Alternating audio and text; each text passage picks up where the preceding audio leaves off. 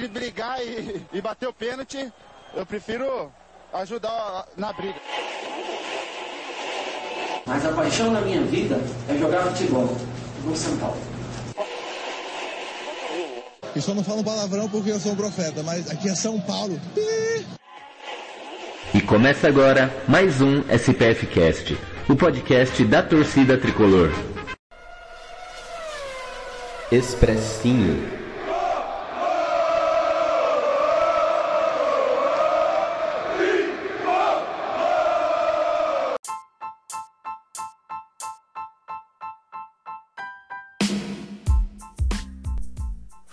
Fala galera que acompanha o SPF Cast, tudo bem com vocês por aqui? Tudo ótimo, Gustavo Canato na área, trazendo mais uma análise bacana aqui no nosso queridíssimo Expressinho, esse programa maravilhoso que eu adoro conversar, que eu adoro participar. Enfim, vou trazer mais uma análise, mais uma opinião do jogo do São Paulo, dessa vez vitória empoderante, 3 a 0 São Paulo em cima do queridíssimo Sporting Cristal. E eu queria trazer aqui o que eu disse semana passada, que o São Paulo, muito provavelmente, na minha visão, é, viria para essa semana com título nas mãos, que eu comentaria esse título. E vocês já ouviram na live que foi ao ar nesse início de semana com todos os integrantes do SPF Cast. Mas eu vim aqui também é, parabenizar o tricolor, dizer que eu fiquei muito feliz com essa conquista, uma conquista de cabo a rabo, merecidíssima. São Paulo saindo da fila com estilo derrotando um rival, é, invicto em clássicos, vencendo dentro e fora de casa, classificado na Libertadores, um começo extraordinário do Crespo, da molecada, o trabalho é muito bom, a comissão técnica é muito boa, os veteranos bem, a molecada bem, e o São Paulo fez por onde mereceu esse título e nós, torcedores tricolores, ficamos mais leves, né? Nós tiramos um caminhão das nossas costas. A mesma coisa vale para os jogadores que, inclusive, é, disseram isso nas entrevistas que deram nessa semana. Mas vamos falar da análise da partida entre São Paulo e Sporting Cristal, pessoal. Antes disso, eu só queria comentar, né, esse trabalho que a gente faz aqui é muito bacana. Vocês acompanham, vocês sabem, é difícil ter um conteúdo muito bacana, uma análise legal, contundente, com dados, com números, com opinião embasada nos grandes veículos, porque os grandes veículos acabam rodando muita informação de vários times. Então, se você curte nosso conteúdo, é, curte aí no Twitter, dê play, é, independentemente de por onde você estiver acompanhando. Siga a gente nas redes sociais, o SPFcast. É, me siga também para mais análises, Gustavo Underline Canato, tanto no Twitter quanto no Instagram. Que você, quando você curte, quando você segue, quando você se inscreve, você mostra que você está tá curtindo, né, gostando do nosso trabalho e a gente fica mais feliz para fazer muito mais coisa. Mas enfim, vamos para mais essa análise. O São Paulo que dois dias após a conquista do título paulista, os jogadores virados, jogadores que curtiram muito, festejaram bastante. É, os titulares receberão os devidos descanso, né, o devido descanso, nem foram relacionados para a partida de, de terça-feira, dessa terça-feira contra o Sporting Cristal. E o Crespo optou por fazer algumas mexidas no time titular, no time reserva, né? O time titular do jogo, mas é o time reserva que vem atuando. Ele que vinha usando bastante o Igor Gomes como titular, o Vitor Bueno como titular, é, chegou a colocar o William, chegou a colocar o Thales Costa, é, mas ele optou por fazer algumas mudanças específicas para esse jogo de, dessa terça-feira. É o jogo número 6 da fase de grupos da Copa Libertadores da América. Ele colocou o Hernanes e o Shailon em campo no meio campo e trouxe o Éder como titular, o Éder que vinha lesionado, recebeu essa oportunidade. O Hernanes que, se não me engano, não havia começado nenhuma partida na temporada como titular. E o Shailon que aparentemente vem treinando muito bem, vinha entrando, recebendo alguns poucos minutos e também foi titular. Achei muito interessante é, essa trinca de meio campo do São Paulo com jogadores muito técnicos, o Hernanes, o Shailon e o Rodrigo Nestor muito técnicos, ótimos na saída de bola, nas triangulações nos lançamentos longos, e o Éder recebendo essa oportunidade depois de jogos fora por conta da lesão. O Rojas foi titular, o Orejuela recebeu a oportunidade, e no mais, o trio de zaga reserva com Bruno Alves, Rodrigo Freitas e o nosso Diego Costa, com Lucas Perry no gol. E cara, o São Paulo jogou muito bem nos dois tempos dos 90 minutos. É, até me surpreendeu a postura do Sporting Cristal na partida, porque nos outros jogos, seja com o São Paulo com o time titular ou reserva, tanto o Rentistas quanto o Racing optaram por marcar muito forte o São Paulo e dificultar muito a saída de bola, é, a saída com os laterais, travando um pouco o jogo do São Paulo. E o Sporting Cristal, que buscava uma vaga na Sul-Americana, né, contava ali se, se o Sporting Cristal, Cristal, perdesse e o Rentistas vencesse o Racing, o Sporting Cristal ficaria em último no grupo. Então o Sporting Cristal precisava de um resultado bacana é, para se classificar em terceiro lugar. E só que, cara, a, a postura do Sporting Cristal para eles foi muito ruim, porque eles não marcaram o São Paulo em cima, deixaram o Rodrigo Nestor e os outros meio-campistas com liberdade para trocar passes, para se movimentar. Nas poucas vezes que marcou em cima, uma marcação muito ruim que o São Paulo com poucos poucos trocas, poucas trocas de passes já chegava com facilidade no meio campo e na área adversária. Então, o São Paulo teve muita tranquilidade. Os primeiros 10 minutos foi de bastante estudo, né, de, de um jogo muito aguerrido, mas a partir dos 15 minutos, quando o São Paulo troca é, os seus primeiros passes, a primeira triangulação, a primeira finalização com o Éder, uma finalização perigosa, o jogo simplesmente se abre para o tricolor que tabelou, triangulou, teve tranquilidade, jogou pelo lado esquerdo, pelo lado direito, o Rojas se movimentou bastante pelos lados do campo e o Shailon, o Hernanes e o Rodrigo Nestor com muita liberdade para trabalhar e jogar o futebol que eles sabem, cara. Partidaça desse trio de meio campo, o São Paulo foi criando, o São Paulo após essa chegada aos 15 minutos teve uma ótima bola do Rojas, é, que ele faz a jogada individual, limpa para um lado para o outro, chuta a bola, explode na trave e beira a risca da grande área, o São Paulo chegando com triangulações, com trocas de passes. O Sporting Cristal, cara, mal chegou, mal agrediu o São Paulo, o tricolor teve muita tranquilidade. Logo em seguida também, o São Paulo já abriu o placar com o Bruno Alves, cara, um belíssimo cruzamento do Hernanes, um escanteio muito bem cobrado pelo nosso profeta, capitão da equipe, na cabeça do Bruno Alves, que cabeceou, fez o gol, e não só fez o gol e abriu o placar e facilitou o jogo para o São Paulo, como também fez o gol número 300 do tricolor na história da Libertadores. Um gol muito marcante. O Bruno Alves, que é um jogador com uma história belíssima, uma família incrível, uma mentalidade maravilhosa, um jogador de alto nível, que comemorou muito o título do final de semana, mesmo sendo banco de reservas, né? Mesmo hoje sendo reservas, mas é um cara importantíssimo. Ele comemorou demais. Ele é merecedor de tudo que ele tem feito pelo São Paulo e abriu o placar para o tricolor. Esse jogo já escancarou a partida. O Hernanes finalizando bastante fora da área, obrigando o goleiro adversário a fazer boas defesas. É, o Shailon acertando ótimos passes e lançamentos. O Wellington na jogada individual pelo lado esquerdo. O Orejuela na dobradinha com o Rojas pelo lado direito. E o São Paulo fluiu super bem. Os zagueiros pouco trabalharam, foram muito seguros. A partida dos zagueiros, cara, defensivamente e ofensivamente muito boas. Muito boas mesmo. Ainda o São Paulo teve grandes chances, uma tabela incrível pelo lado esquerdo do Wellington com o Shailon, cara. O Shailon aparecendo muito bem na linha de fundo, cruzando na cabeça do Rojas ele cabeceando pro alto. O São Paulo já poderia ter matado o jogo no primeiro tempo pelo nível de futebol, pela qualidade dos seus atletas e pela liberdade que o Sporting Cristal deu pro nosso tricolaço jogar. E o primeiro tempo acabou assim, pessoal. São Paulo em cima, vencendo por 1 a 0 poderia ter feito 2, 3, 3 gols. O Hernanes fazendo uma boa partida a gente vê que assim fisicamente ele não tá no ideal, ele nunca mais vai voltar a ser aquele Hernandes de outras horas, mas tecnicamente ele é muito bom, ele acertou ótimos lançamentos, ótimos passes, deu assistência, finalizou a gol.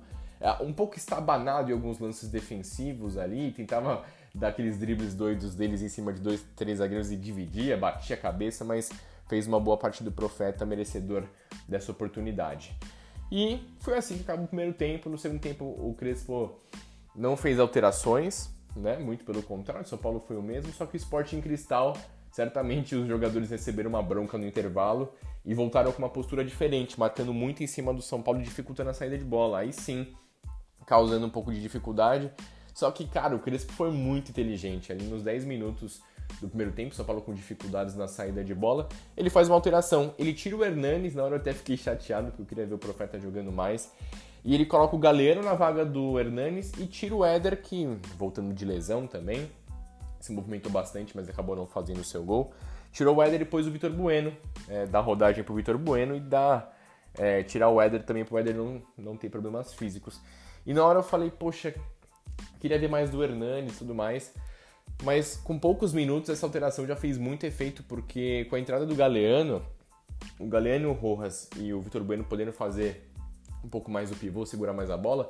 O São Paulo, cara, teve muita velocidade, teve os contra-ataques à disposição, porque Por mais que o Sporting Cristal apertasse a sua marcação e recuperasse a bola, ele não sabia o que fazer com a bola, perdia fácil.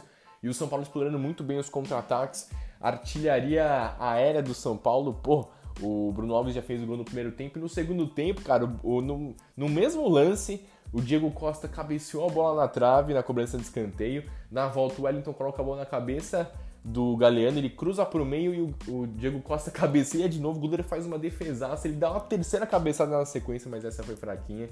É, partidaça do Diego Costa, inclusive, me atrevo a dizer que foi a melhor partida do Diego Costa com a camisa do São Paulo.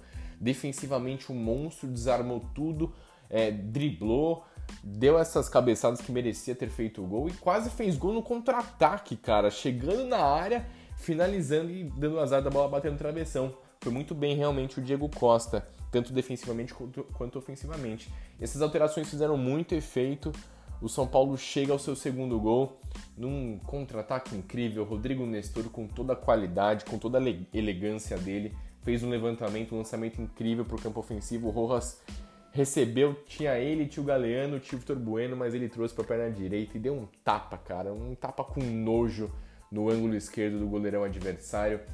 São Paulo fazendo 2 a 0 matando o jogo. É, cara, acho que foi a melhor partida do Rojas, a camisa de São Paulo, das que eu me lembro, pelo menos em 2021. Um cara que ficou dois anos parado, que voltou em alto nível, que tem ajudado bastante o São Paulo. Tem feito gols, que nem é tanta característica dele, tem jogado mais perto da grande área. É uma pena que realmente ele tá de saída do São Paulo. O Júlio Casares, o Belmonte mesmo, eles revelaram em entrevistas recentes que a proposta que foi feita pelo, pro, pro tricolor, do agente do Rojas pro tricolor, uma proposta muito alta e que o São Paulo não tem como cobrir. E, cara, para ele acho que inclusive seria muito bom ele continuar no São Paulo, porque ele é muito querido lá, tem jogado bem, tem sido quase como um 12 jogador, fez um golaço hoje, foi o melhor da partida eleito pela Comebol. E partidaça do Rojas, cara, partidaça. As alterações do São Paulo deram muito certo. Logo em seguida do segundo gol, o Galeno rouba uma bola no meio campo, é, sai em velocidade e acha o Vitor Bueno pro Vitor Bueno colocar no cantinho do gol do Sporting Cristal para fazer o 3 a 0 Vale lembrar que pouco antes o Vitor Bueno tinha perdido um gol bizarro, cara. O Shailon que fez uma partidaça arrancou pelo campo ofensivo, deu um passe espetacular, falou: faz meu filho. E o Vitor Bueno perdeu o gol, mas na sequência ele fez, tirou a seca que vinha de alguns jogos, né? É, se não fosse pelo Vitor Bueno perder o pênalti contra o Rentista do São Paulo, seria o primeiro colocado do grupo, mas enfim, vou falar sobre isso um pouco mais pra frente. Esse áudio vai ser um pouquinho mais alongado. E o São Paulo, depois disso, jogou com tranquilidade, 3 a 0 e aí o Crespo fez mais alterações e começou a rodar bastante o elenco. Ele já fez isso nesse jogo com os reservas, mas ele foi e rodou mais ainda o elenco, colocando jogadores que a gente nem lembrava mais que estava no tricolor. Então ele colocou o Everton Felipe de ala direito na vaga do Orejuela, colocou o Paulinho Boy na vaga do Rojas e colocou o Bruno Rodrigues, que entrou como ala esquerdo.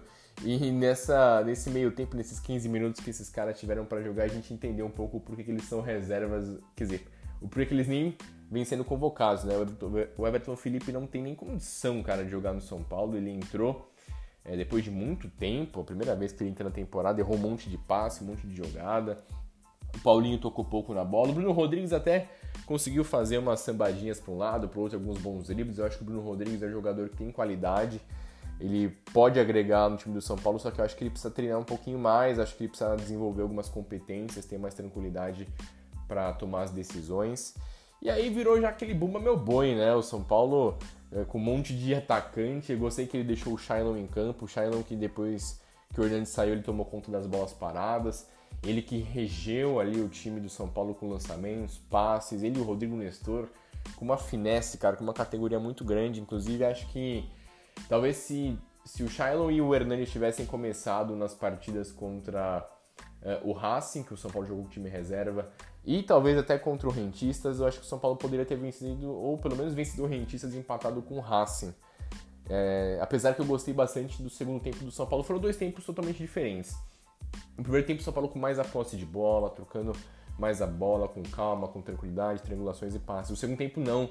Com as alterações, o São Paulo foi muito mais agitado, muito mais veloz, muito mais vertical para fazer os seus gols. Poderia ter feito o quarto, o quinto com tranquilidade, mas é, levou o jogo com calma, a molecada entrou, os jogadores entraram com um pouco de ansiedade também, erraram alguns lances. E esse é o São Paulo reserva que a gente gostaria de ter visto antes.